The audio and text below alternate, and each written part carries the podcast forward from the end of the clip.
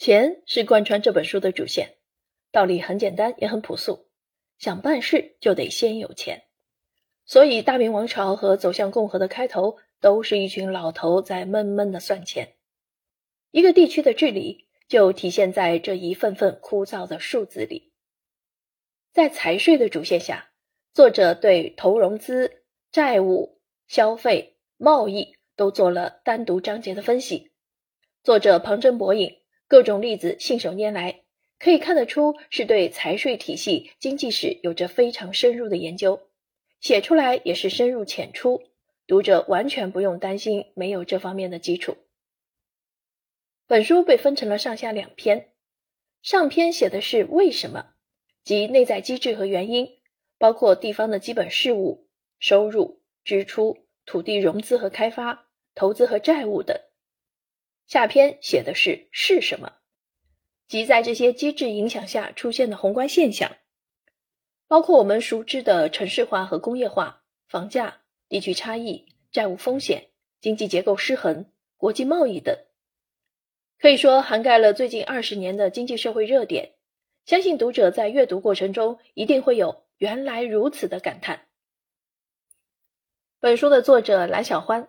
复旦大学中国社会主义市场经济研究中心经济学院副教授。上海国际金融与经济研究院研究员，美国弗吉尼亚大学经济学博士。他将经济学原理与中国经济发展的实践有机融合，以地方政府投融资为主线，深入浅出地论述了中国经济的发展，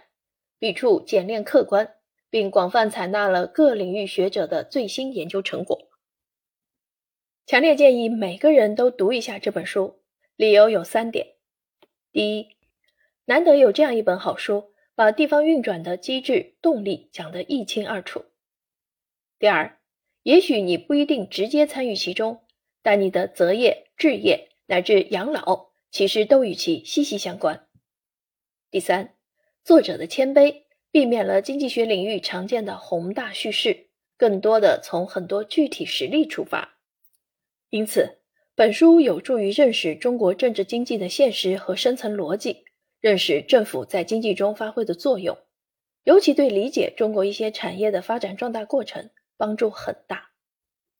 市场由看得见与看不见的手共同打造，要搞懂中国经济，必须得搞懂中国政府。走出路径依赖的前提是真切理解现实从哪里来。正如蓝小欢所说：“实事求是不会过时，此刻尤其如此。”